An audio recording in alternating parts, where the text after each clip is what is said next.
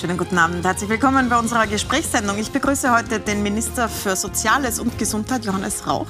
Schönen guten Abend, Herr Minister. Und äh, die Russland-Expertin Susanne Scholl. Schönen guten Abend, Frau Scholl.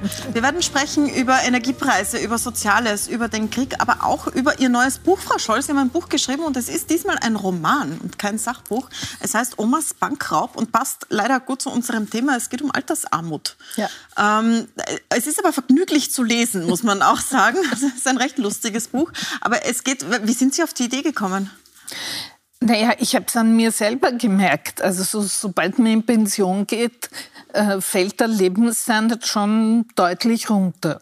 Also man verdient einfach weniger, man hat weniger Geld zur Verfügung. Und äh, ich bin ja eine von den Privilegierten. Also ich habe eine gute Pension und ich kann damit gut leben.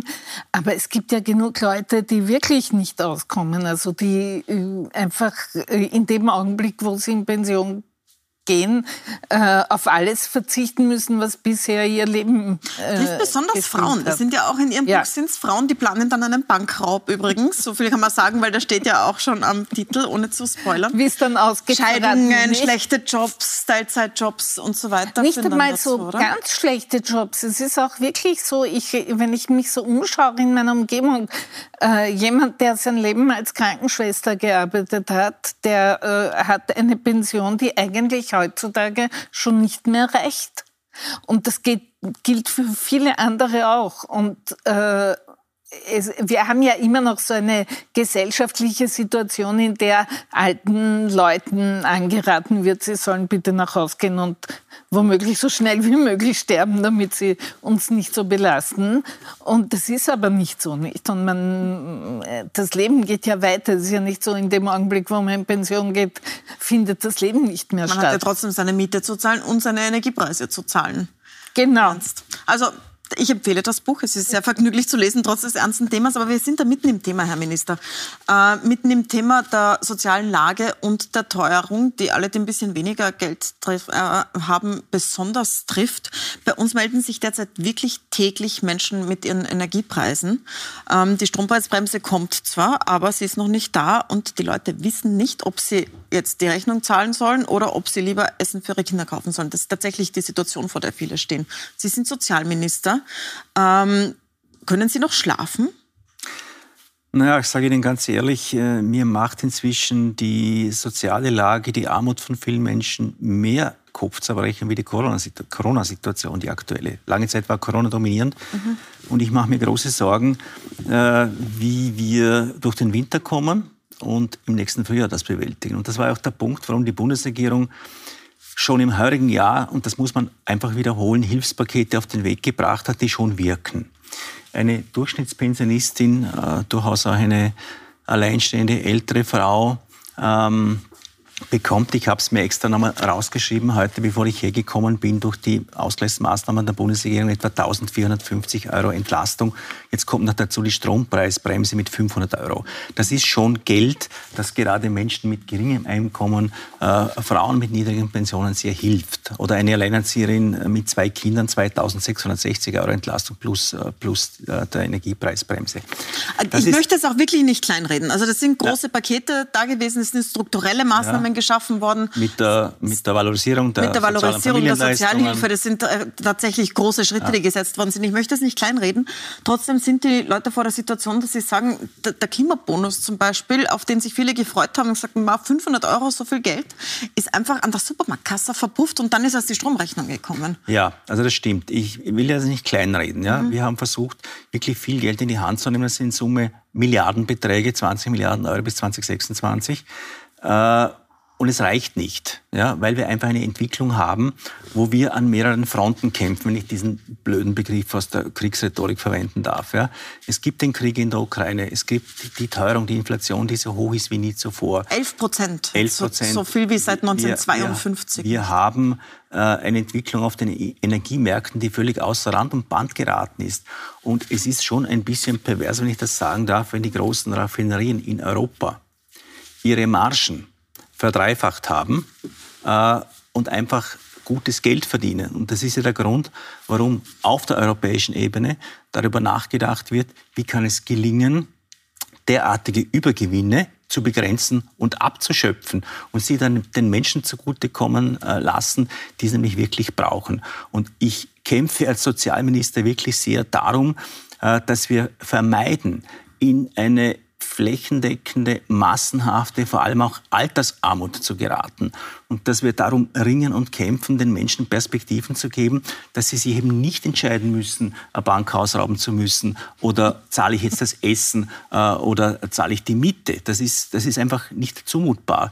Und wir sind als Bundesregierung jetzt sehr damit beschäftigt, uns zu überlegen, wie können wir es gestalten, dass im nächsten Frühjahr wenn die großen Verträge auslaufen, der Gaslieferant und der Stromlieferanten, wir nicht eine Situation haben, wo dann mit 1.4 die Vorauszahlungen dermaßen groß werden, dass die Leute es nicht mehr bezahlen können. Aber was kann man da tun? Also das eine haben Sie gesagt, auf europäischer Ebene wird darüber gesprochen, aber es schlägt sich ja nicht nieder ja. derzeit. Wir haben niedrige Gaspreise und wahnsinnig hohe Gasrechnungen. Ja. Was können Sie als Politik jetzt machen, damit am 1.4. die Leute nicht den, die Hände noch mehr über den Kopf zusammenschlagen als jetzt? Man kann es ja gar nicht, man traut sich ja fast nicht sagen, weil es hat sich ja jetzt schon verdreifacht ja. bei vielen. Also zunächst, was wir machen können, ist sozusagen Sicherungsnetze einzubauen, mhm. zusätzlich zu den denen, die wir schon haben. Wir haben äh, mit dem Wohnschirm ein Instrument geschaffen, das Menschen vor der Delogierung schützt, wo wir einfach Mietkosten, die rückständig sind, übernehmen. Was Ähnliches sind wir am Vorbereiten, das wird, hoffe ich, bis Weihnachten fertig sein, bei den Strompreisen. Das heißt, niemand, niemandem wird der Strom abgestellt, nur weil er seine Stromrechnung nicht mehr zahlen kann. Das ist eine gewisse Absicherung. Äh, löst aber noch nicht die Thematik, wie kann ich es dann bezahlen. Also, aber irgendwann muss man es dann schon zahlen oder übernehmen Sie die Rechnung? Wir übernehmen die Rechnungen. Das ist ganz konkret beim Wohnschirm so. Das hat äh, ganz vielen Familien jetzt schon geholfen im heurigen Jahr. Aufgestockt im nächsten Jahr, die Budgetsumme aufgestockt. Äh, und wir haben insgesamt schon deutlich mehr Geld auch eingestellt äh, für die Armutsbekämpfungsmaßnahmen. Aber worum es auch gehen wird, und das ist sozusagen der Zugang 2, äh, die Stromkonzerne, die Energiekonzerne mit in die Verantwortung zu nehmen. Weil ich sehe es nicht ein, äh, dass da auf der einen Seite Gewinne generiert werden, die dann die Haushalte, die ohnehin schwer belastet sind, zu bezahlen haben. Das ist schon eine gemeinschaftliche äh, Verantwortung auch. Das heißt, ähm Sagen Sie da das, was die EU-Kommission sagt, also Übergewinne abschöpfen, oder gibt es Pläne in Österreich, die Stromkonzerne an die, in die Verantwortung zu ja. nehmen? Also ich weiß, es ist immer ganz schwierig, derart komplexe Sachverhalte irgendwie einzudampfen, dass es nachvollziehbar und verständlich ist. Aber wir sind als Österreich alleine, als kleines Land in der Europäischen Union mit neun Millionen Einwohnern nicht in der Lage, da auf den Märkten alleine derart wirksame Maßnahmen zu setzen, dass dann auch auf Dauer die Wirkung entfacht wird. Wir brauchen eine gesamteuropäische Lösung. Und da sind die Interessenslagen der europäischen Mitgliedstaaten leider sehr, sehr verschieden und unterschiedlich. Ja? Und da ist dann am Ende jedem das Hemd näher als der Rock, leider. Und deshalb wird auf der europäischen Ebene so sehr darum gerungen, wie kann eine europäische Lösung ausschauen. Ich orte Signale, es bewegen sich alle in diese Richtung, weil eines scheint mir klar zu sein. Wenn es nicht gelingt, da ein Einvernehmen herzustellen, wenn es den Mitgliedstaaten nicht gelingt, da Lösungen anzubieten, dann haben wir nicht nur ein ökonomisches Problem, ein soziales Problem, sondern ein demokratiepolitisches. Weil uns dann, wenn 20, 30 Prozent der Bevölkerung das Gefühl haben, sie werden auf Dauer abgehängt und in die Armut gedrängt, äh, die Menschen auf die Straße gehen und dann fliegt uns im wahrsten Sinn des Wortes die Demokratie um die Ohren. Und das ist ein Punkt, den ich auch beim letzten Sozialministertreffen äh, in Prag massiv eingemahnt habe. Darüber herrscht Einvernehmen im Kreis der europäischen Sozialminister. Der Hintergrund dieser Teuerung ist die Unsicherheit auf den Weltmärkten, die kommt vom Krieg in der äh, Ukraine, den russischen Angriffskrieg und der Tatsache, dass Putin da am Gashebel sitzt und den auch jederzeit zudrehen kann, wie er ja schon jetzt öfters bewiesen hat. Ähm, deswegen, Frau Scholl, ich möchte Ihre Russland-Expertise nachfragen. Ähm, man dachte ja am Anfang, dachten manche, unter anderem auch viele ukrainische Flüchtlinge, so lange wird es nicht dauern. Dieser ja. Krieg wird bald aus sein. Das zeigt sich ja jetzt, dass es nicht der Fall ist. Aber Putin hat auf jeden Fall nicht erreicht, was er am Anfang wollte. So viel ist auch klar. Wie geht das jetzt weiter? In den nächsten Monaten? Ja, es wird auf jeden Fall nicht äh, bald zu Ende sein, äh, weil äh, Putin kann sich nicht zurückziehen und eine andere Lösung kann es einfach nicht geben. Solange die russischen Soldaten in der Ukraine sind, gibt es diesen Krieg. Es gibt den Krieg ja schon länger als seit dem 24. Februar. Man muss auch sagen, dass die Flüchtlinge, die zu uns kommen, ja in einem Großteil schon Flüchtlinge sind, die schon 2014 vor äh, Putin und seinen Freunden dort im, im Donbass in Richtung Westukraine geflüchtet sind. Die sind jetzt noch einmal Flüchtlinge. Äh, ähm, ich glaube, dass, dass dieser Krieg leider äh, ein längerer sein wird, viel länger, als wir alle gedacht haben. Äh, der wird sich nicht äh, schnell beenden lassen, weil es unter anderem keinen Verhandlungspartner in Moskau gibt. Man kann mit Putin nicht verhandeln, weil äh, seine Idee, das hat er ja in vielen Reden jetzt öfters äh, klar gemacht, ist, die Ukraine ist kein Land und die Ukrainer haben eigentlich kein Lebensrecht.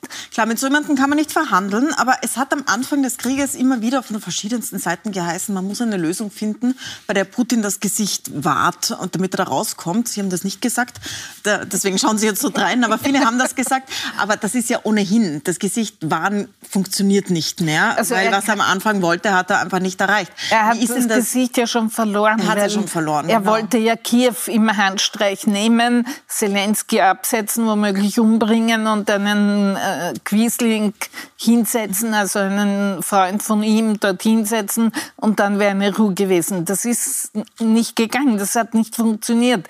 Er hat völlig unterschätzt äh, den Willen der Ukrainer, äh, sich nicht mehr äh, unterdrücken zu lassen. Äh, er hat unterschätzt die ukrainische Armee, die sich in diesen Jahren seit 2014, seit er die Krim übernommen hat und seit in Luhansk und Donetsk seine Freunde da sitzen, äh, in der Zeit hat sich die ukrainische Armee reformiert und hat sich neu aufgestellt. Und damit hat er auch nicht gerechnet.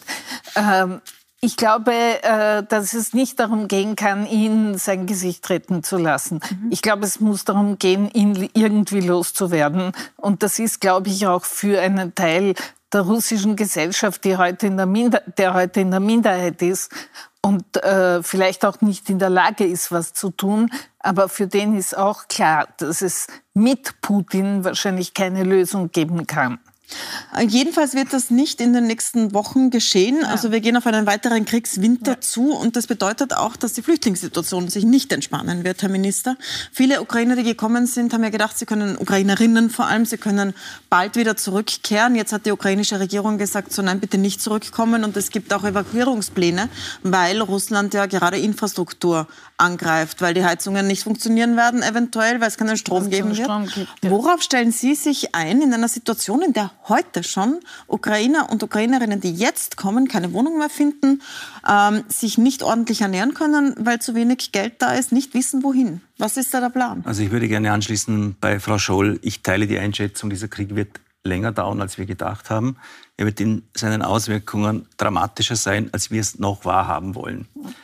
Die Einschläge sind ohnehin schon spürbar. Wir befinden uns in Wahrheit als Europäische Union in einer Art Wirtschaftskrieg, wenn man das so nennen darf. Ja?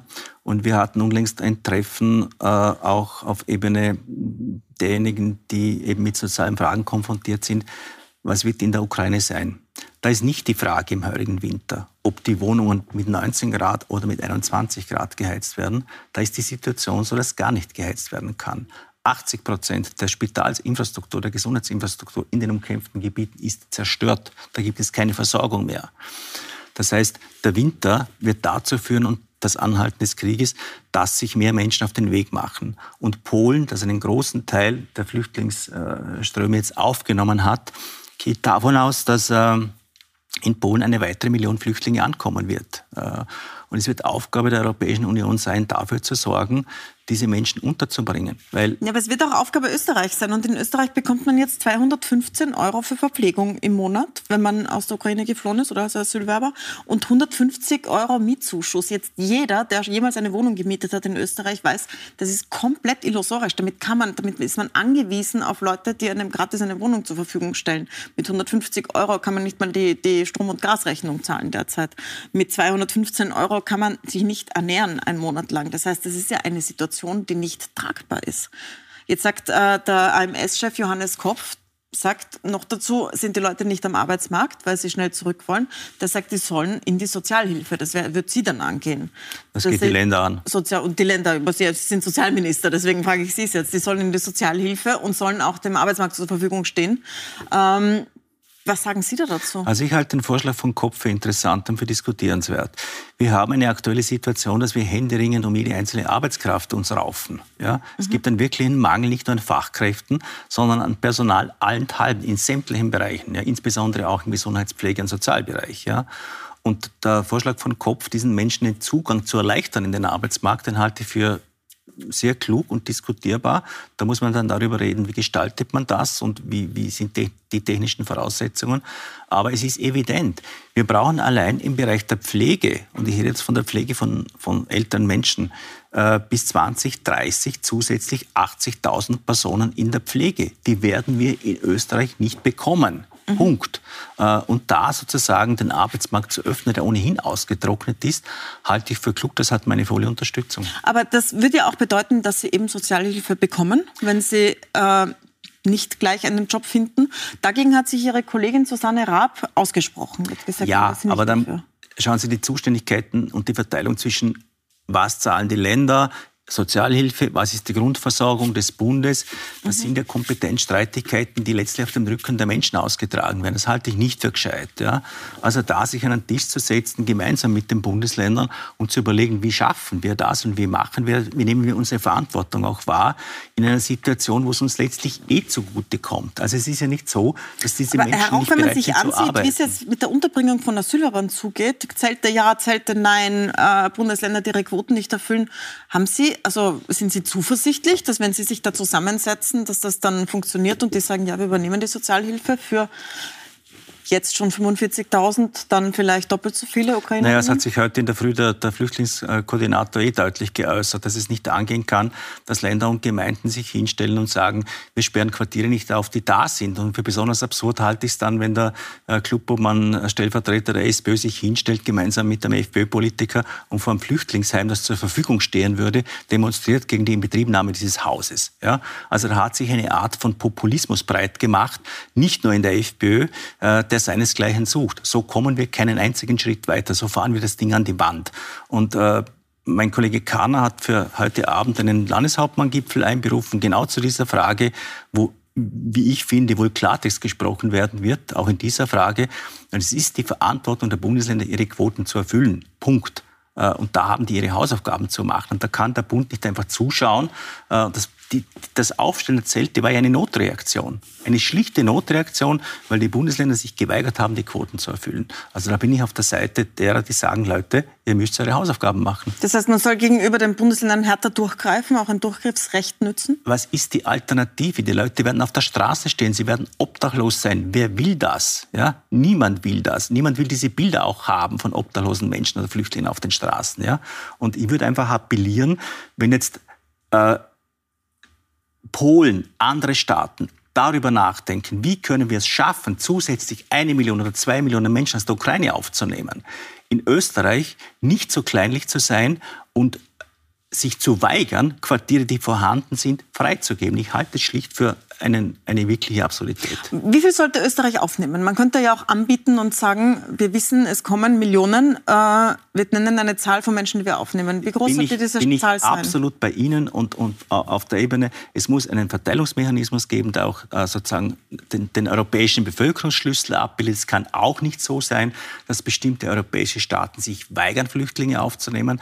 Da wäre ich äh, ein Verfechter einer ziemlich direkten Methode. Wer sich weigert, als europäischer Staat eine bestimmte Quote von Menschen aufzunehmen, der kann auch nicht damit rechnen, dass europäische Hilfsgelder aus welchen Töpfen auch immer ausbezahlt werden. Wie hoch sollte das für Österreich sein, Ihrer Meinung nach? Naja, ich finde, das äh, muss halt angemessen sein, den Bevölkerungsschlüssel. Da wird es Verteilungsmechanismen geben in Europa. Wir waren in der Vergangenheit, Österreich nämlich, bei, äh, bei den Ländern vorne mit dabei, die am meisten Flüchtlinge aufgenommen haben, mit Deutschland und Schweden gemeinsam. Andere haben sich schlicht geweigert oder die Quoten auch nicht erfüllt. Und was für die Bundesländer und die Gemeinden innerösterreichisch gilt, mhm. muss für die Europäische Union auch gelten. Wir machen eine kurze Pause und sind gleich wieder zurück, weil wir, ich möchte mit Ihnen noch äh, doch über das Thema sprechen, das Ihnen weniger Sorgen macht, nämlich Corona. Es gibt nämlich Leute, denen macht es durchaus Sorgen auf verschiedene Weise und auch die Art, wie das Gesundheitssystem beieinander sind, für das Sie das auch zuständig sind. im Vergleich zur Sozialpolitik weniger Sorgen, nicht grundsätzlich. Ich frage das gleich nach, Herr Minister. Wir sind gleich wieder da.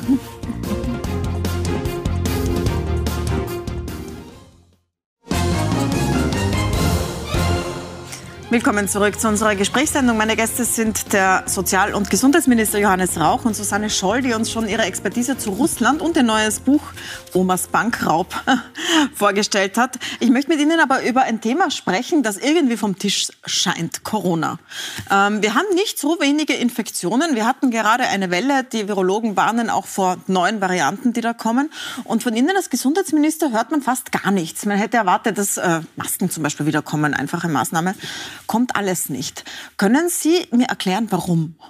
Was ist Ihre Überlegung dahinter, einfach, ähm, ich sage es mal platt so zu tun, als gäbe es die Pandemie nicht mehr? Äh, das ist die Expertise, die aus vielen Bereichen kommt. Das ist der Vergleich mit anderen europäischen Staaten. Äh, und das ist die Gewissheit, dass wir im Vergleich mit anderen europäischen Staaten nach wie vor am meisten testen, mhm. Gratistests haben, das gibt es nirgendwo mehr. Die beste Beobachtung über das Abwasser haben, europaweit, den besten Überblick haben, wer liegt mit welcher Erkrankung im Spital, mit Corona, wegen Corona, wegen was anderem. Und einfach aufgrund dieser Parameter eine gute Einschätzung darüber haben, was bildet sich ab. Wir schützen nach wie vor die Vulnerablen. Das heißt, im Spital gibt es die Maskenpflicht, in Alten- und Pflegeheimen gibt es die Maskenpflicht. Wir setzen sehr darauf, dass die Impfungsraten steigen. Die steigen aktuell wieder sehr stark an, weil die mhm. bereit sind, sich impfen zu lassen. Wir setzen auf die Medikamentenabgabe, weil es inzwischen auch gute Medikamente gibt, die wirken in sehr rascher Folge, wenn man sich infiziert hat, nach einem Gespräch mit dem Hausarzt. Also diese ganze Palette versetzt uns in die Lage, mit Corona zu leben. Jetzt, ich muss jetzt mal kurz fragen, warum, also Sie haben jetzt dermaßen mit den Augen gerollt. Ich weiß nicht, ob Sie dabei gerade im Bild waren, aber Frau Scholl, was denken Sie darüber? Naja, ich sehe das ein bisschen anders. Ich habe den Eindruck, dass wir, äh, ich habe den Eindruck, dass äh, den Leuten vermittelt wird, ist eh vorbei, ist eh kein Problem mehr.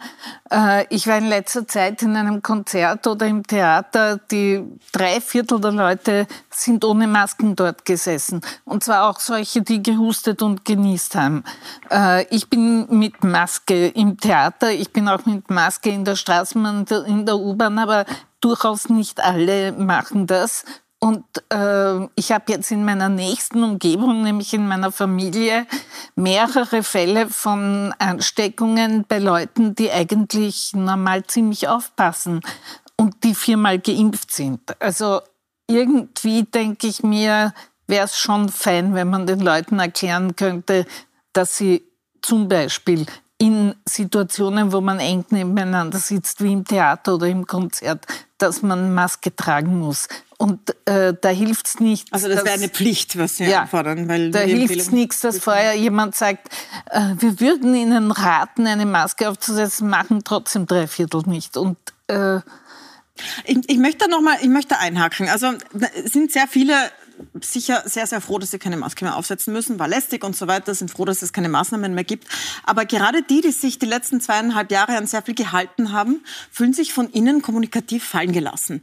Die äh, versuchen das jetzt einzufordern, sie werden beschimpft, weil sie Maske tragen, sie bekommen ihre Luftfilter in den Schulen zum Beispiel nicht durch, die sie langem fordern, die helfen würden und sagen, ähm, von ihnen hört man nichts mehr dazu. Sie haben es nie richtig erklärt wo der Sprung war zwischen ähm, wir müssen alle wahnsinnig aufpassen und dürfen das Haus nicht verlassen, zu wir leben jetzt mit Corona.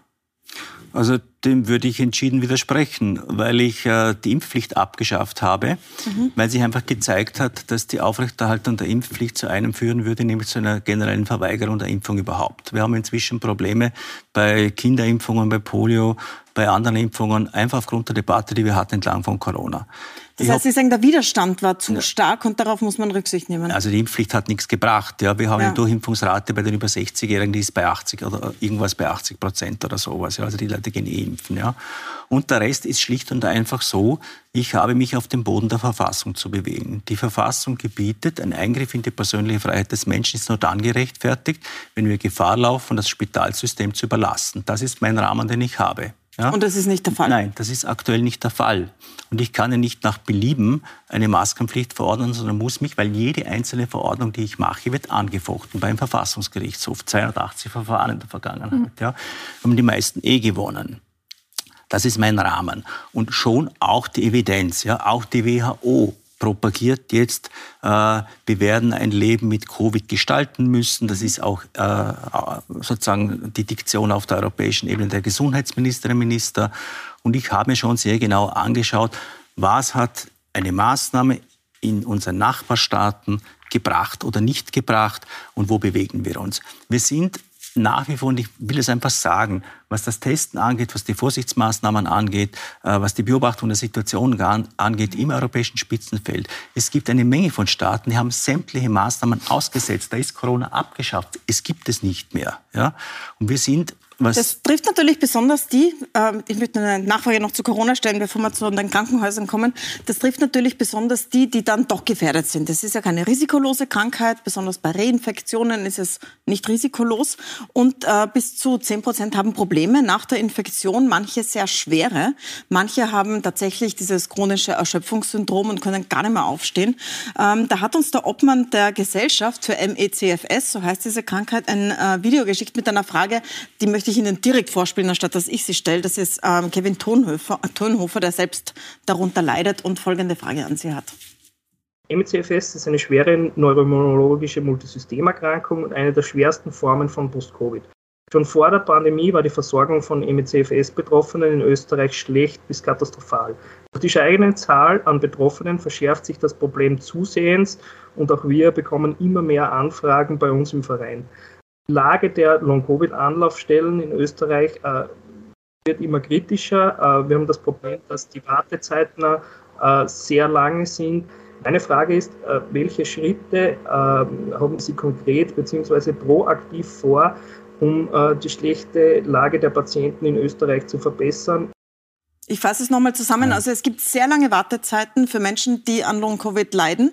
Sie werden oft nicht ernst genommen und es gibt keine Reha-Plätze und keine Ambulanzen. Mhm. Was sind Ihre Pläne, um diesen Menschen zu helfen, die äh, viele sind inzwischen? Es gibt nicht nur Pläne, es gibt Maßnahmen, die bereits mhm. gesetzt worden sind. Erstens ist die Forschungslage dürftig. Wir sind äh, mit Deutschland, mit der Schweiz sehr nahe dran, die zu vertiefen. Wir haben vor allem mit der niedergelassenen Ärzteschaft gemeinsam mit der Österreichischen Gesellschaft für Allgemeinmedizin ein Schulungsprogramm auf den Weg gebracht und auch die Möglichkeit, dass Ärztinnen und Ärzte ihre Diagnosefähigkeiten in dieser äh, Form der Krankheit verbessern und verstärken, weil es einfach notwendig ist. Das ist ein wirklich komplexes Krankheitsbild, äh, wo es auch darum geht, genau einzuteilen, okay, auf welche Parameter habe ich zu achten, da muss ich drauf schauen und äh, was, was stimmt und wo wir dabei sind, wie kann verhindert werden, dass die Menschen im Kreis geschickt werden. Also was angesprochen worden ist von, vom Betroffenen jetzt und gefordert wird, ist, bitte äh, schickt uns nicht im Kreis, schafft kompetente Anlaufpersonen mhm. und wir versuchen jene Anlaufstation,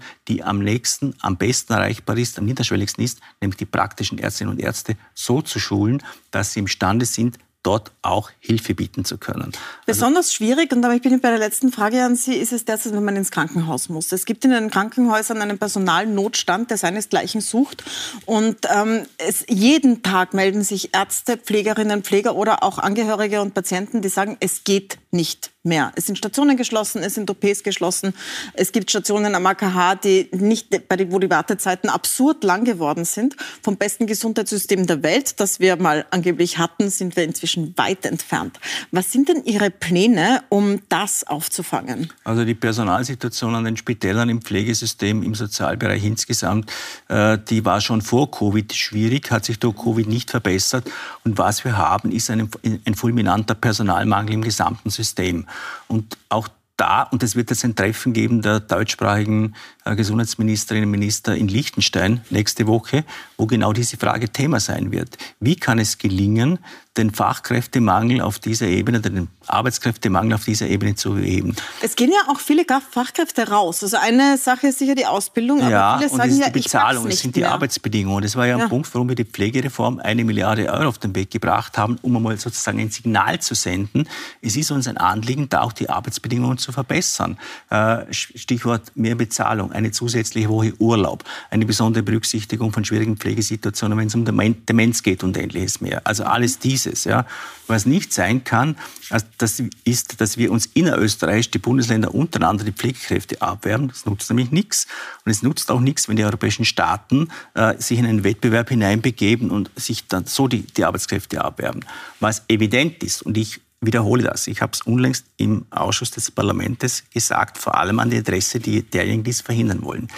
Wir werden Zuwanderung brauchen, weil es gar nicht anders geht. Wir werden den Arbeitskräftebedarf allein am österreichischen Markt und auch am europäischen Markt entlang der Demografie nicht decken können. Das ist eine Wahrheit, die ausgesprochen gehört und was auch darum gehen wird, wie können wir es schaffen, als sind ja europäisch, auch österreichisch, so attraktiv zu sein von den Arbeitsbedingungen her, dass die Leute zu uns kommen wollen. Was nicht leicht sein wird, weil zum Beispiel, wenn man sich in Großbritannien umschaut, die schalten Anzeigen auf der ganzen Welt, zahlen die Reise, ja. zahlen die Ausbildung, also die Nostrifizierung der Ausbildung, zahlen die ersten Mieten und zahlen ja. gutes Geld, damit Pflegekräfte nach Großbritannien ja, kommen. Das ist der Von Punkt, Österreich habe ich sowas ja, noch nirgends Aber wir gesehen. haben in Österreich eine Politik betrieben, die letzten 15 Jahre, die eher so gelautet hat, alles, was von außen kommt, ist böse und wollen wir nicht da haben. Und da zahlen wir jetzt die Rechnung dafür. Wir sind als Zuwanderungsland heute de facto nicht attraktiv. Und das werden wir verändern müssen. Tut mir leid. Dann danke ich Ihnen sehr herzlich für den Besuch. Danke, Frau Scholl, für Ihre Expertise. Und ich empfehle nochmal das Buch. Danke fürs Dasein. Ihnen danke ich fürs Zusehen. Die ganze Sendung gibt es immer auf Seppen zum Nachsehen oder auf puls24.at und natürlich auch als Podcast.